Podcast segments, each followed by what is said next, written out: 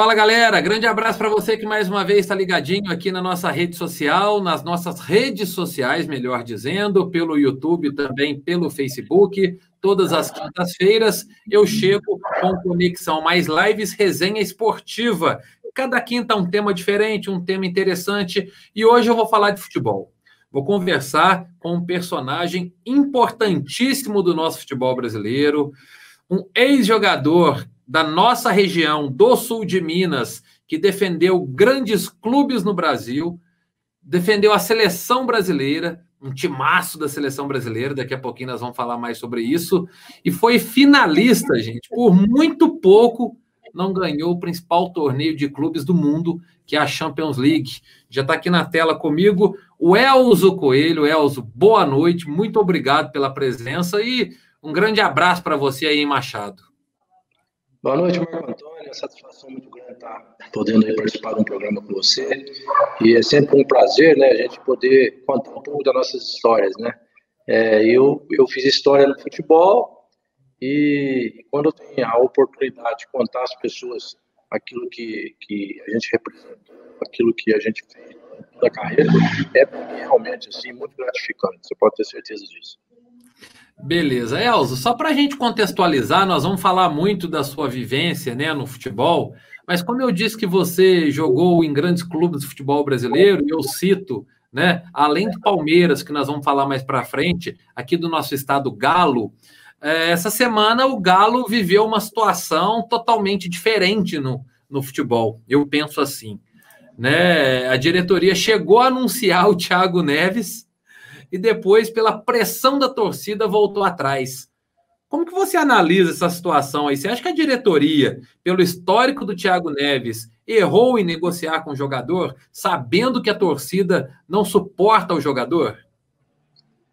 É bem, o futebol é, tem dessas coisas, às vezes, que você planta e depois você vai colher. E o Thiago Neves, ele, em alguns momentos, principalmente jogando pelo, pelo Cruzeiro, ele jamais pensou que um dia ele, ele, teria que sair do Cruzeiro e poderia ter uma oportunidade de jogar no Galo.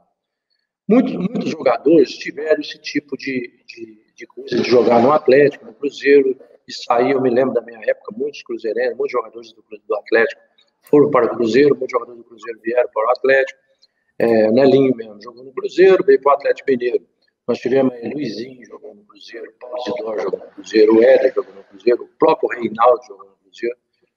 E eu até costumo dizer que eu sou diferenciado, né? Eu não joguei no Cruzeiro porque eu não sou, eu não sou Cruzeiro, não foi por, por não ser cruzeirense, não. Eu joguei no Cruzeiro porque na época é, é, a gente tinha, assim, vamos dizer assim, uma, uma forma de, de, de, de, de Galo, né? Eu tinha assim um carinho muito grande pelo Galo e eu dizia sempre que em Minas eu não jogaria em nenhum dos, dos clubes grandes de Minas, a não ser no Clube Atlético Mineiro, porque foi no Clube Atlético Mineiro que eu fui para a Europa, eu fui para a seleção, então havia aquele respeito. E também, se tivesse sido para o Cruzeiro, eu tenho certeza que teria sido muito bem recebido. E o Thiago Neves, um papel de, de criança, né? Tendo um período que ele estava defendendo as coisas do Cruzeiro. Em alguns momentos, ele, ele desrespeitou, vamos dizer assim, não só os, os, jogadores do Atlético Mineiro, mas também o próprio torcedor mineiro. O torcedor mineiro, os torcedores é, do América, do Atlético, do próprio Cruzeiro, claro que fazia. E momento agora, apesar da qualidade técnica dele como jogador, é, a torcida interferiu justamente porque é aquilo que ele fez no passado. Isso não acontecia antigamente, tanto o Leonardo Silva mesmo foi um exemplo disso, veio para o Cruzeiro para o Atlético. Esses jogadores eram grandes profissionais, não falava besteira, não falava, é, respeitava o adversário, respeitava o grande concorrente, e não houve por parte dele nenhum momento que ele estava no Cruzeiro por respeito com relação ao Clube Atlético Mineiro, que é um dos grandes do nosso Brasil e é um clube que exige muito respeito. Els, um outro assunto muito atual. Eu quero saber primeiro se você já viveu isso que é a questão do racismo no futebol.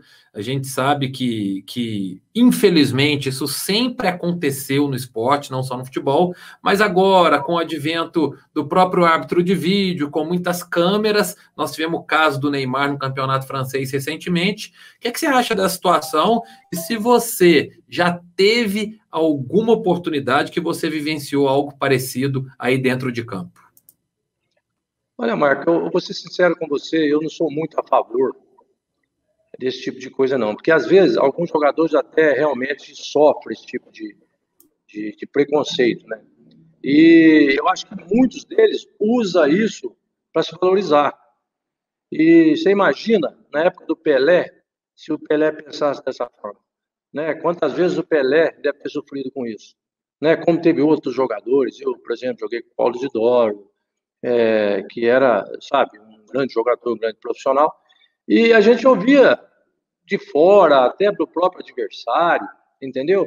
Mas o jogador não levava isso em conta, de maneira alguma. Eu acho que é um assunto que no Brasil, isso, não só, né, no mundo, né, vamos dizer assim, né, dos tempos para cá, isso repercutiu muito. E não sei o porquê dessa repercussão tão grande, o porquê disso aí. É claro, há um desrespeito? Há um desrespeito, sim.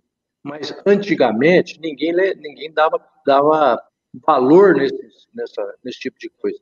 Então hoje tem muitos jogadores que, claro, é ruim, é ruim. A gente, ninguém gosta de, de ser chamado de apelido, ninguém gosta de chamar é, a cor da pessoa, chamar de uma forma que magoa, ninguém gosta. Você quer ser você. Mas, antigamente, a gente sabia lidar com isso, né? Eu, eu me lembro quando jogava que não tive esse problema porque sabia lidar com esse tipo de preconceito. E hoje é diferente, hoje o mundo está mudado, né?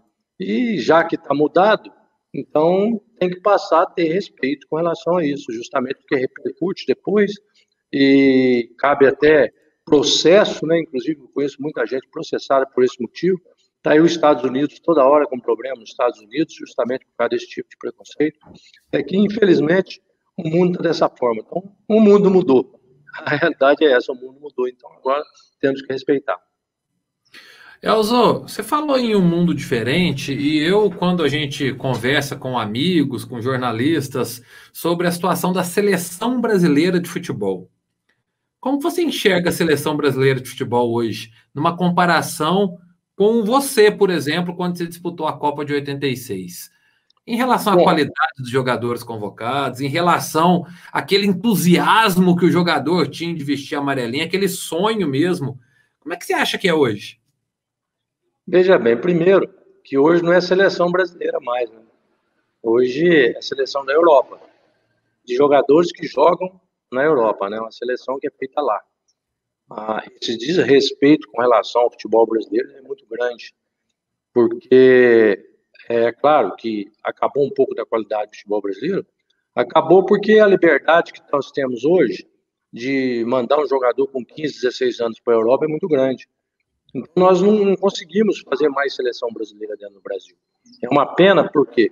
Porque a Lei Pelé, ela foi para os clubes horrível, mas para os empresários foi muito grande foi uma, uma coisa fantástica para os empresários e para, para os próprios jogadores, né? Então, hoje você, você chega num clube, tem um menino de 12, 13 anos que já pertence ao empresário. E o próprio clube criou isso para eles também, porque se você chega num clube para mandar um menino, eles já perguntam se você tem empresário. Se tiver empresário, o clube pega. Sabe por quê? Porque os dirigentes dos clubes têm interesse também em fazer parte desse bolo e com isso quebrou todos os clubes do futebol brasileiro. Então, tá aí o exemplo aí o Cruzeiro na situação que está, justamente por causa desse tipo de coisa que aconteceu no futebol brasileiro.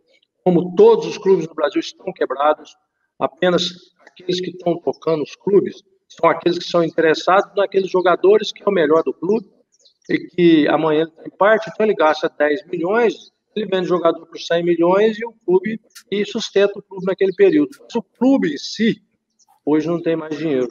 Infelizmente, o futebol partiu para esse lado. O pessoal confundiu a lei Pelé com esse tipo de negócio e acabou virando um comércio muito grande dentro do futebol, que é uma pena para o futebol brasileiro, porque a gente vê esse tipo de coisa que você fica impressionado com é, as pessoas não pensar no clube. Eu, eu joguei num clube da Europa, eu tive o privilégio de jogar na Europa, joguei no Benfica de Portugal, e eu tive há pouco tempo recebendo homenagem em Portugal, e via a preocupação dos dirigentes com relação ao clube. Né? Então, hoje o Benfica é um dos maiores clubes da Europa, tem patrimônio grande, é um clube que não deve nada a ninguém, justamente porque lá, é claro, tem os empresários que põem lá, tem, mas tem o clube. Primeiro é o clube, depois é os empresários. Aqui primeiro é os empresários, depois é o clube. Você põe aí um menino de 12 anos num clube, porque gente tem empresário, e se não tiver empresário, não entra no clube, porque tem interesse lá em cima também. Então, isso tudo aconteceu com o Cruzeiro, e outros clubes também aconteceram aí que não apareceu, justamente por quê? Porque logo apareceu alguém para sustentar por trás. Então, como o Cruzeiro ficou numa situação complicada, aí as coisas pegou para lado do Cruzeiro. É uma pena, porque nós somos mineiros, nós queremos nossos clubes e sempre disputando aí de igual para igual com todo mundo, né, Marco Antônio? A gente não quer ver o clube nosso mal, né? a gente quer ver o clube bem.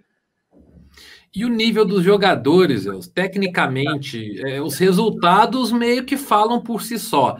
Tá certo que as outras seleções evoluíram muito, né, é, de outros continentes, seleções asiáticas, seleções africanas, mas a impressão que a gente tem como jornalista e não como quem jogou bola, como você, quem esteve lá, quem vestiu a camisa, é que a seleção brasileira não tem mais aquele respeito de antes, né, Elcio? Antes eu me lembro quando eu era criança, já assistia um amistoso da seleção brasileira contra qualquer seleção que não fosse de ponta no mesmo escalão, como Brasil, Argentina, Itália, Alemanha, algumas outras, mas o Brasil atropelava, era 5, 6. Hoje o Brasil rala para ganhar de qualquer um, tanto que não ganha uma Copa do Mundo, né? Já há bastante tempo, há 18 anos, né? O último título foi em 2002. É, a qualidade técnica do jogador que é convocado também no futebol brasileiro, de uma maneira geral, caiu? Caiu bastante. Primeiro porque os clubes, os clubes é, parou, né? De buscar talentos, né? É, de, de, sair para buscar os talentos. Porque quem traz os talentos hoje são os empresários que trazem os talentos para o clube. E quando tem um talento de, de ponta, ele vai embora para a Europa. Porque ele vem só para usar como trampolim para ir embora. E acabou, hoje acabou os campos de pelada, não tem mais no Brasil. É, o futebol hoje não renova. É, as próprias, as, a, a, própria cidade da gente hoje já não tem mais as escolinhas, é uma ou outra só, não tem mais. Isso acabou com, com, com, a, com a parte técnica. Esse dia uma pessoa até me comentou, Elzo, o Brasil não tem treinador, mas não tem jogador, né? Por que, que no Brasil, na minha época, na década de 80, vamos dizer assim, é, 70, 80, essa década desse pessoal todo aí, por que, que tinha grandes treinadores? Porque você tinha grandes jogadores, concorda comigo? Então você pegava na minha época, eu falo, eu falo aqui, 10 treinadores, você vai falar, pô, Elzo, tudo de primeira linha. Não é que eles eram só de primeira linha, é porque eles tinham na, trás deles, né? Eles tinham uma equipe, eles tinham os, os talentos. Então, o que acabou? Acabou os talentos, acabou os treinadores. Então, hoje a gente fica aí com dois treinadores brasileiros, né? E, e pendente com relação aos atletas, né? que não deixa os treinadores aparecer. Então, uma coisa soma a outra. Então, é uma pena que nós passamos, paramos de, de investir é, principalmente na, na categoria de base, que eu falo assim, o investimento na categoria de base é buscar realmente o clube buscar, não é o empresário levar. Esse dia eu estava com o Evair, nós comentamos sobre isso. É, nós somos ex-jogadores. Se eu pegar um garoto aqui de rua e mandar lá no Atlético Mineiro para treinar, eles não deixam treinar. Sabe? Porque não tem empresário. E eu não sou empresário de futebol. O Evair é a mesma coisa. O Evair disse que quando um dia ele mandou um jogador para o Palmeiras, ele pegou o menino, deixou porque era o Ibair. Como eu, eu também deixo, porque às vezes muitos clubes deixam também. Mas chega lá, nunca vai passar esse menino. Sabe por que, que não vai passar? Porque ele não tem empresário. Esse menino ele chega lá, aí o clube fala assim: Ah, Evair, é o seguinte, é, esse menino é igual que tem aqui. Então eu prefiro ficar com o que já está aqui, que já está adaptado. Aqui, se o, o que você mandou igual que está lá, então o dele é muito ruim, porque o meu não fez treinamento, né? Assim, o nosso não fez treinamento, é igual o deles lá, então o deles não presta. Então aí acaba o talento. E a gente ainda descobre os talentos. E os próprios clubes não deixam. Os próprios ex-jogadores sofrem com isso. De querer colocar, porque a gente jogou futebol e você sabe quem é talento e quem não é. Entendeu? Então nós sabemos, mas a gente também não consegue, porque nós não somos empresários, nós não somos do meio.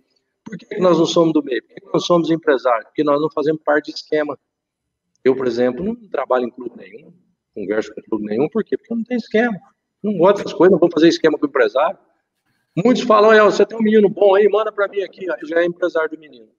Entendeu? Então é preferível a gente não mexer isso, está atrapalhando o futebol brasileiro e nós perdemos a qualidade técnica. Infelizmente, tem que dizer isso por falta de campos, né, de, de pelada, por falta dos clubes mesmo ir buscar. Eu me lembro que o Atlético Mineiro, eu, eu veio me buscar no, aqui em Machado, eu tinha 16 anos e meio, 17, mas já era profissional nessa idade, jogando um time interior de São Paulo.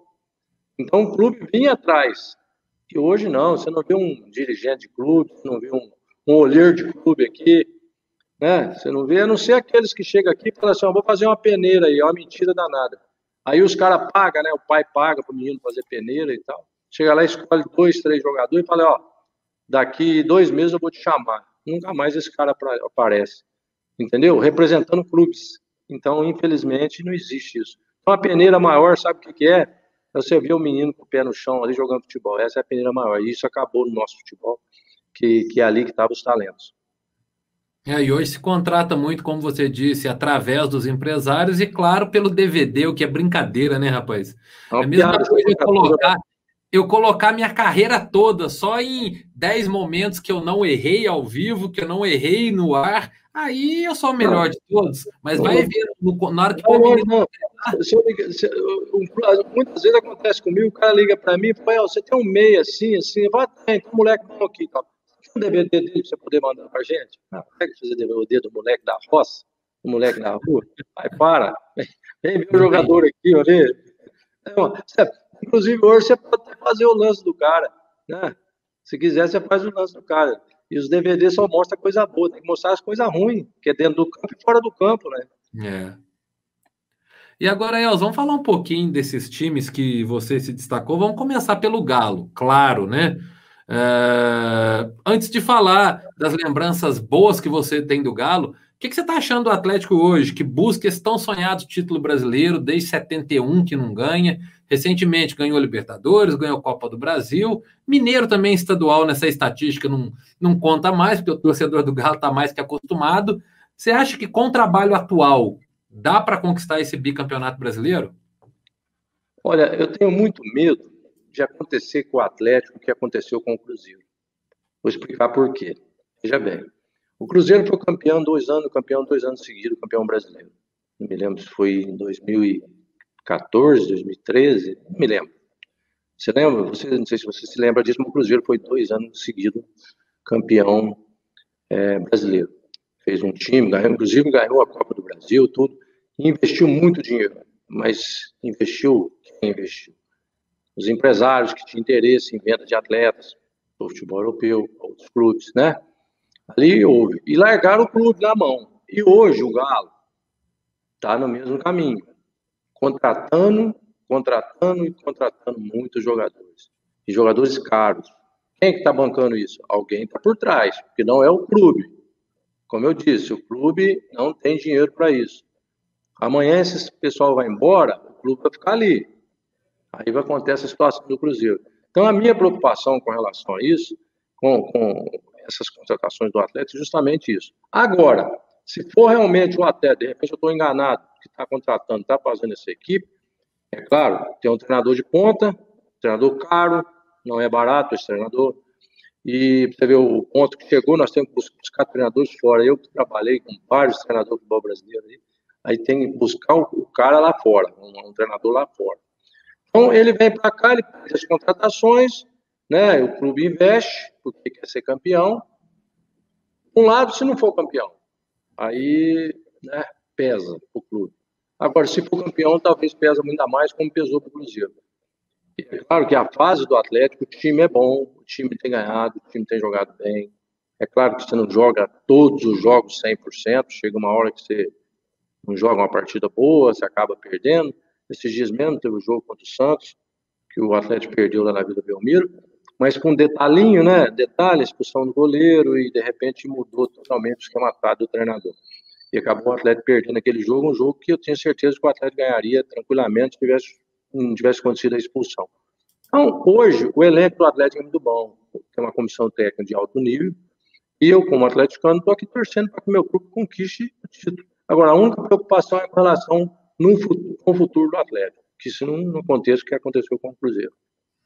Só para não te não quis te interromper lá atrás, o Cruzeiro ganhou em 2013 2014 nessa sequência. Depois teve uma sequência boa também de Copa do Brasil. Mas agora essa semana, eu e eu vou dizer isso porque você trouxe essa preocupação. O São Paulo já começou a encrencar lá, porque além de ter indicado o Thiago Neves e a diretoria depois voltou atrás, ele cobra, e aí, com razão, que a diretoria acerte os salários, já estão dois meses de salários atrasados. Essa, infelizmente, também é uma outra cultura do futebol brasileiro, porque os clubes que não têm uma boa gestão não conseguem se organizar.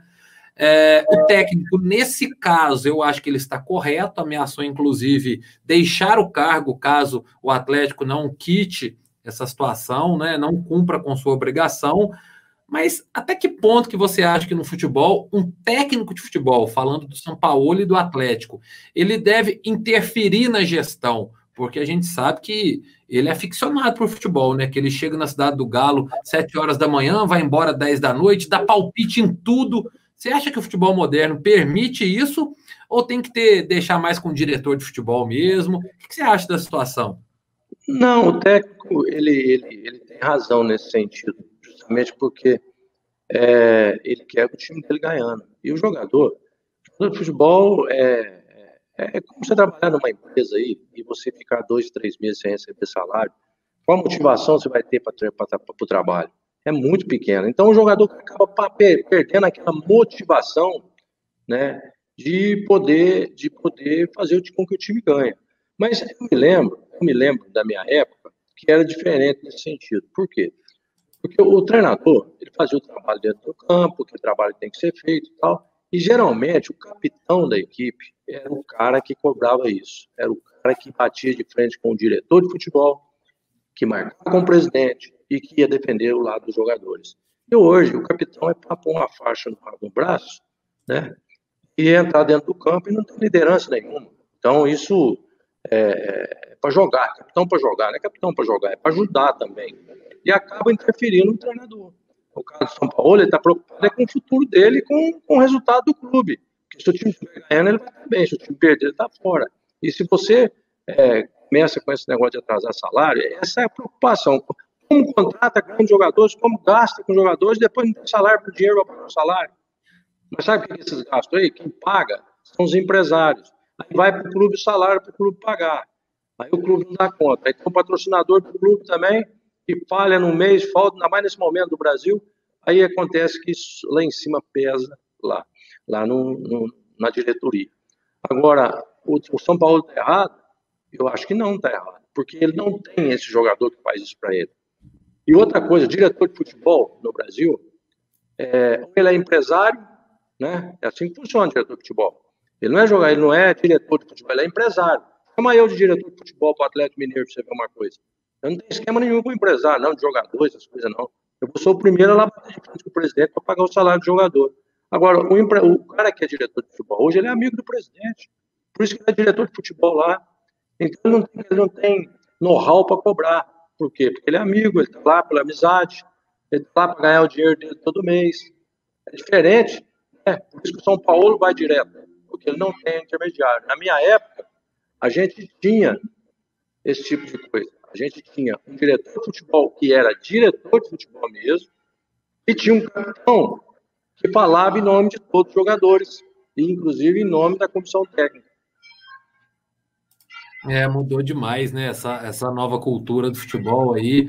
Como você disse, o, o capitão é só para tirar foto com a arbitragem lá no começo do jogo.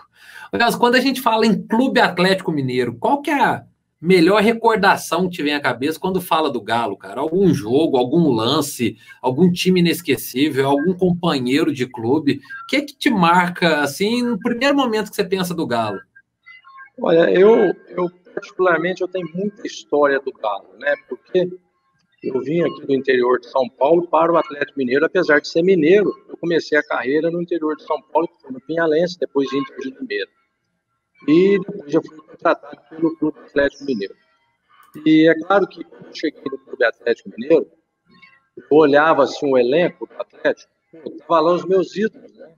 Vou dizer assim, Nelinho era meu ídolo, Éder era meu ídolo, Reinaldo, ídolo, Cerezo, meu ídolo. Pô, eu sou contratado por essa equipe. Né? Então, uma história muito bonita, porque é, olha para ver como era diferenciado. Né? Eu fui apresentado no meio-campo, indo num pequeno da Inter de Limeira, pelo, pelo é, o capitão do time e o treinador, levaram ao elenco, reuniu todo mundo no meio do campo e foi aplaudido de pé por todos esses jogadores com a minha chegada. Né? Então hoje, hoje é diferente. Hoje o futebol já não, não é dessa forma. Então eu tenho uma história muito gostosa no Atlético, isso já começa aí, pela forma como foi recebido por todos os jogadores. Isso, para mim, é muito gratificante, eu jamais quis esse momento. Agora, tem muitos lances meu do Atlético, muito bacana, muito bonito. Eu me lembro o título de 1985, que eu estava, nós, nós tivemos um problema na concentração, alguns jogadores de febre à noite, e eu fui um dos jogadores que tive muito, uma febre muito alta. E eu estava praticamente descartado para o jogo no domingo, e fui para o Mineirão enrolado no cobertor, com febre, não jogar, não jogar. E o Dr. Neilo. Lasmar era o motivador, era o médico, além de médico do Atlético, motivava muito os, atletas. O Dr. Neilo chegou, chegou para mim e falou assim, ó, Elzo, cinco minutos antes do jogo, eu venho aqui de novo com você. Eu não vou deixar essa súmula ficar pronta antes de cinco minutos do jogo. Doutor, isso é bacana, mas eu estou com 39,5 de febre. E estava chovendo, inclusive, nesse dia faltava assim, seis minutos, o Nelinho me chamou no canto. Celso, vem cá. Precisamos de você. Vai chover gelado. E toma uma ducha gelada, que você vai embora agora mesmo. Não podia tomar medicamento, tinha exame antidoping, né? Você não podia tomar medicamento. Aconteceu que eu entrei debaixo do chuveiro, a minha febre abaixou. O Nele veio medir minha febre. Ô, Elcio, pode ir pro jogo. Eu entrei no jogo e Aí a chuva ajudou também a baixar mais essa febre. Eu entrei em campo, ganhamos o jogo de 1 a 0 na prorrogação e eu fui o melhor jogador do Clube Atlético Mineiro naquela oportunidade. Inclusive, nesse jogo fui convocado para a seleção brasileira. Então, é uma história muito bonita minha com o Galo, porque ali não é dinheiro que a gente não ganhava bem na época. Ali não era, não era só porque eu gostava de futebol. Ali era Atlético Mineiro. A torcida do Atlético merecia respeito de todos os jogadores. Ah, legal. Imagino, eu vejo a satisfação de você contando, imagino o que isso representa para você. Você ficou no Galo até 87, né, Elzo? Você disse que depois desse jogo, inclusive, você foi convocado para a seleção brasileira, e 86 veio a Copa do Mundo né, naquele fatídico jogo contra a França, que o Brasil teve a condição de ganhar no tempo normal, mas acabou perdendo nos pênaltis. Eu separei a escalação aqui desse time, Elcio, do jogo contra a França. Carlos Josimar, que era do Botafogo, Edinho, Júlio César, o miolo de zaga, e o Branco, novo, né, jovem na lateral esquerda. Você, o Júnior Capacete, o Alemão e o Sócrates no meio campo. Miller e Careca, a dupla de ataque do São Paulo. Que lembrança que essa escalação aí te traz? Como que era esse time? Olha, eu, eu até costumo dizer que eles, eles, eles falam muito da seleção de 82, muito pouco da de 86, certo? A de 86 ela saiu também no mesmo momento que saiu a de 82. Só que a de 86 fazia não tomava gol. Então, o que, que o Tele fez com a seleção de 82? um grande problema na seleção de 82, era uma seleção 100% ofensiva, nada defensivo. Nós tomamos três gols da Itália, tomamos gol da Rússia, da União Soviética na, na época, vários gols. Em 86, o Tele preparou primeiro o setor defensivo da seleção brasileira. E o grande líder do setor defensivo era eu, era o grande responsável. O Tele falava o seguinte: se tomar gol aqui atrás, a culpa é sua não pode tomar gol. Então, tanto que era tão bem treinada essa seleção, que se o Edinho passava, eu Edinho. Se o branco passava, eu fazia a posição do. Se o Josimar passava, eu fazia a posição do Josimar. Tanto que o Josimar fez gol na Copa do Mundo, o Branco sofreu penalidade, o Edinho fez gol na Copa do Mundo. O setor defensivo nosso também agia lá na frente, lá atrás estava respaldado. Então, essa era a nossa seleção. E é claro que a gente sente muito que nós tomamos apenas um gol na Copa do Mundo, foi o jogo, e não perdemos nenhum jogo, Brasil e França, um dia que as coisas não aconteceram assim, vamos dizer assim, faltou a sorte, né? Porque futebol você tem que ter sorte, como qualquer coisa na vida. E aquele dia ela não estava do nosso lado. Tanto que o Zico perdeu pênalti durante o jogo, né? O Zico, um jogador daquele, coitado, não merecia aquilo.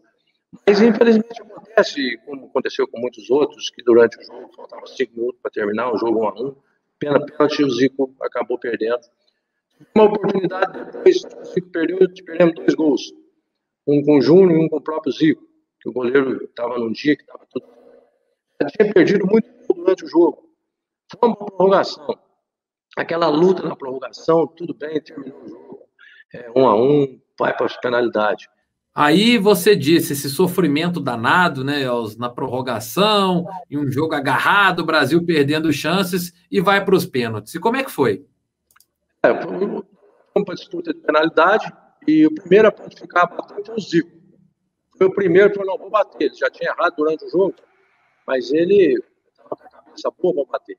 E as penalidades, geralmente, quem bate é o condicionamento físico, principalmente depois do final da prorrogação. Aí o Tele definiu os cinco batedores, eu era o quinto batedor. Eu era o quinto batedor. Então definiu os batedores e tal. Aí aconteceu que o Zico bateu, fez, aí o Sócrates acabou errando o Sócrates errou, depois o Platini errou para a França, e chegou minha vez, na quinta penalidade. Chegou na minha vez de bater a penalidade, quando eu fui indo para bater, o Tele segurou meu braço. Falei, Elzo, fica você e o Careca para depois, levar o Júlio César agora. Foi quando o Júlio César teve e aquela tristeza, coitado, merecia também, que acabou errando a penalidade e nós acabamos perdendo o jogo. O atleta da França fez seguida, o Fernandes, e nós ficamos fora da Copa do Mundo. Então, tudo isso aconteceu. E naquela disputa de penalidade, o Carlos estava errando todos os cantos. O canto que ele acertou, a bola pegou na trave, bateu na cabeça dele e entrou. Então era um dia que não era para ser nosso. Veja bem, Zico perde pênalti. O Carlos erra, acerta os, erra os cantos, toda hora que acerta uma, bola bate na trave, perde na cabeça dele entra. Era eu, bateu o Teleto, eu pelo Júlio César. Então era um dia que deu tudo errado. Uma dessas que nós acertássemos, a gente ganhava a Copa do Mundo. Tem certeza que a gente passaria ali e a gente ganhava a Copa do Mundo, porque a seleção nossa era fantástica. Era uma seleção muito bem treinada pelo, pelo querido Tele Santana, que hoje se encontra no céu. Grande treinador. É, a gente vê que não era o dia, porque, primeiro, Zico erra pênalti, como você disse, Sócrates erra pênalti, né? Platini também é um jogador de grande qualidade e as coisas acontecem, acredito eu, que não sejam por acaso também. É, você ia bater o pênalti, não bateu, acabou dando oportunidade ao Júlio que desperdiçou, enfim, ficou na história como mais uma grande seleção do futebol brasileiro que infelizmente não conquistou o Mundial. Aí depois, na sequência, Elzo, é, você foi para o Benfica. E teve uma outra decepção nos pênaltis, infelizmente, também. Os pênaltis te castigaram, rapaz. É, eu ganhei bastante torneio com pênalti, mas título grande mesmo foi, foi triste. É, depois eu fui para o Benfica e campeão nacional três anos seguidos e fomos é, sempre disputando a Champions League, que a, a Liga que era um, talvez o campeonato mais importante do mundo, né? Continua sendo.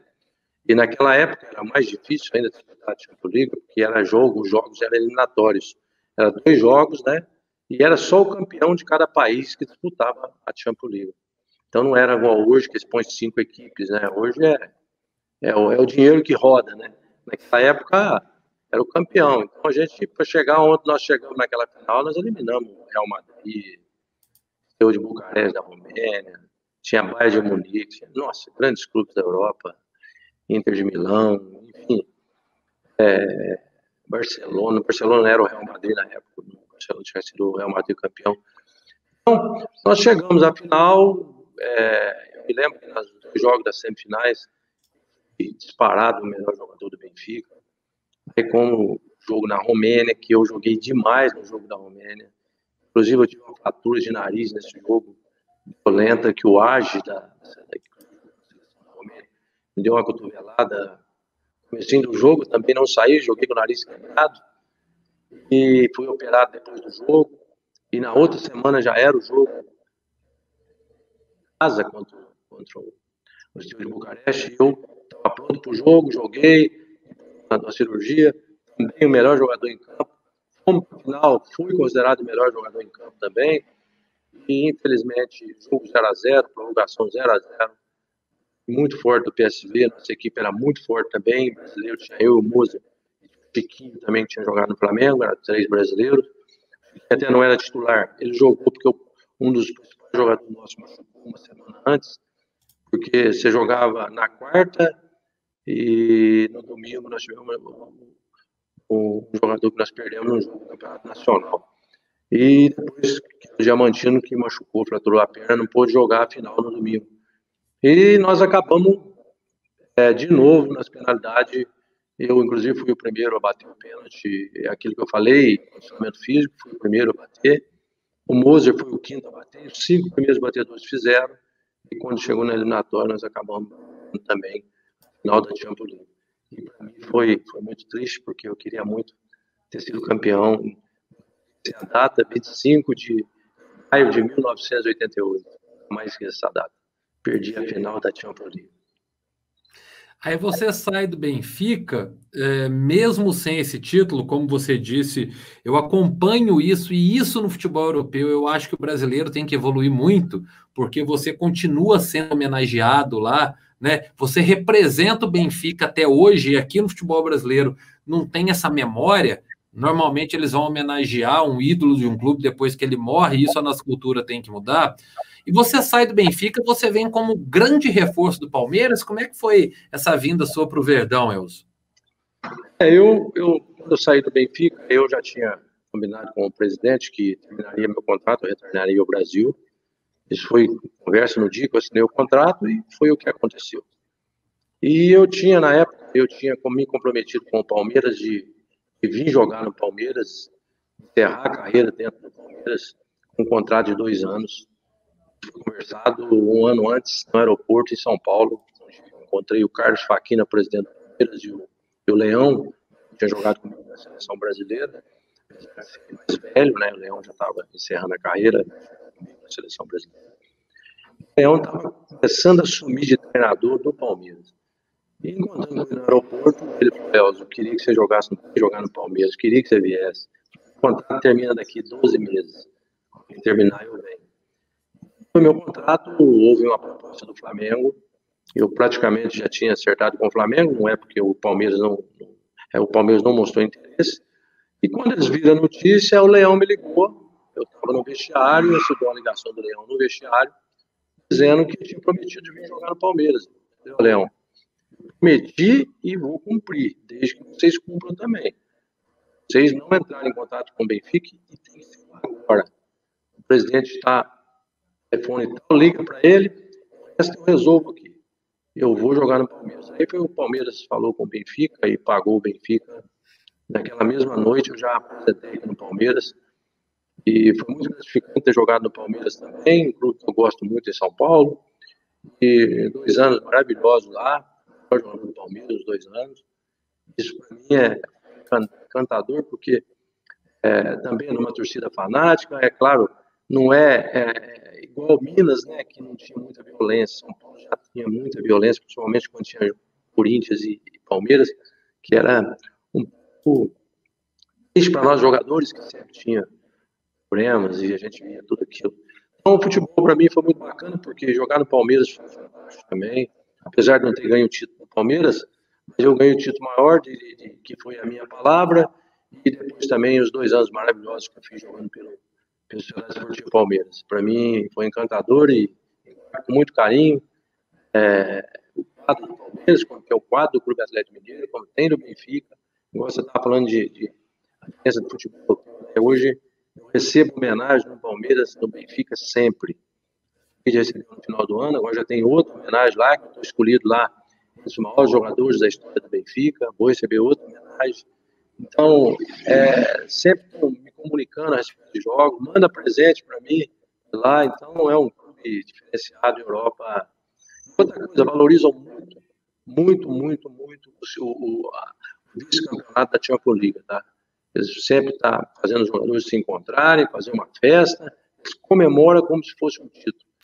É, então culturas diferentes, infelizmente. Então, para a gente encerrar, estamos chegando aí no final da live, o Els, da entrevista.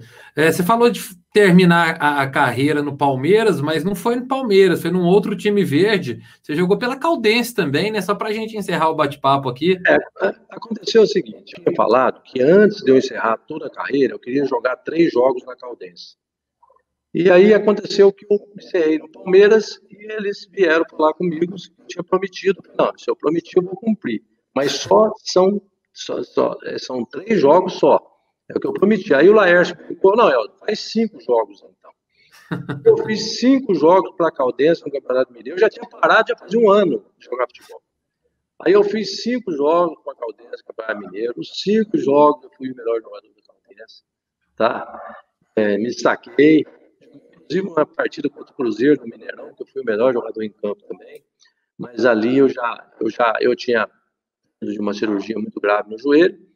E, é claro, participei, participei bem, e para mim foi um orgulho muito grande, porque é uma equipe aqui do sul de Minas, e sem encerrar jogando pelo teu, teu você, tua região, a tua cidade, porque para mim eu considero o sul de Minas todos minha cidade, e para mim foi muito gratificante também poder ter jogado pela Caldense.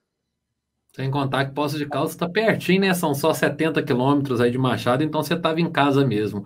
Elcio, quero te agradecer mais uma vez por ter aceitado o convite. Como você disse, a resenha ela pode ser muito longa, né? Tem muito assunto, muita coisa para a gente falar de futebol, que é o que a gente gosta. Te conheço aí já faz muito tempo, não é de hoje, né? Desde a época lá atrás que você tinha uma escolinha aqui em Varginha. Então, muito obrigado pela parceria de sempre aí e valeu mesmo. Tenho certeza que quem acompanhou é, curtiu essas histórias que você trouxe para a gente aí nesse bate-papo. Ô, Marco, eu agradeço o convite, estou sempre à tua disposição. E eu costumo dizer que a gente tem tanta história para contar do futebol. Se eu acho que eu ficaria aqui, se eu fosse contar as histórias do Galo todo, nossa, você ia ter um, um susto aí, porque o tempo todas essas histórias, né? Que tem do Palmeiras, do Benfica, do Pinhalense, da Inter de Limeira, daqui da minha, da minha cidade, quando eu comecei a jogar. Essas histórias são muito bacanas. E fico muito feliz de passar um pouco daquilo que aconteceu comigo dentro da carreira. E feliz por ter recebido o seu convite. Eu estou sempre à sua disposição, é só falar que nós estamos juntos, sempre. Beleza, Elzo. Então agradeço também a você que nos acompanhou em mais esse Conexão Mais Lives, né? Resenha Esportiva, hoje com um convidado ilustre, o Elzo Coelho, jogador de futebol que se destacou no Galo, no Palmeiras, na seleção brasileira, no Benfica, jogou também na Caldense aqui de Poços de Caldas para encerrar a carreira. E é claro, eu lembro a você que esse conteúdo fica disponível também, além das nossas redes sociais, no formato de podcast, para você ouvir com calma, no momento que estiver mais tranquilo. Quando você optar por ouvir esse bate-papo com o Elza Coelho. Tá bom? Então, muito obrigado. E lembro também que daqui a pouquinho, às oito da noite, tem a live na parceria da Rede Mais com a Fundação Cultural do município de Varginha, para você terminar essa quinta-feira com uma boa música. Grande abraço para você e até a próxima, hein? Valeu, tchau.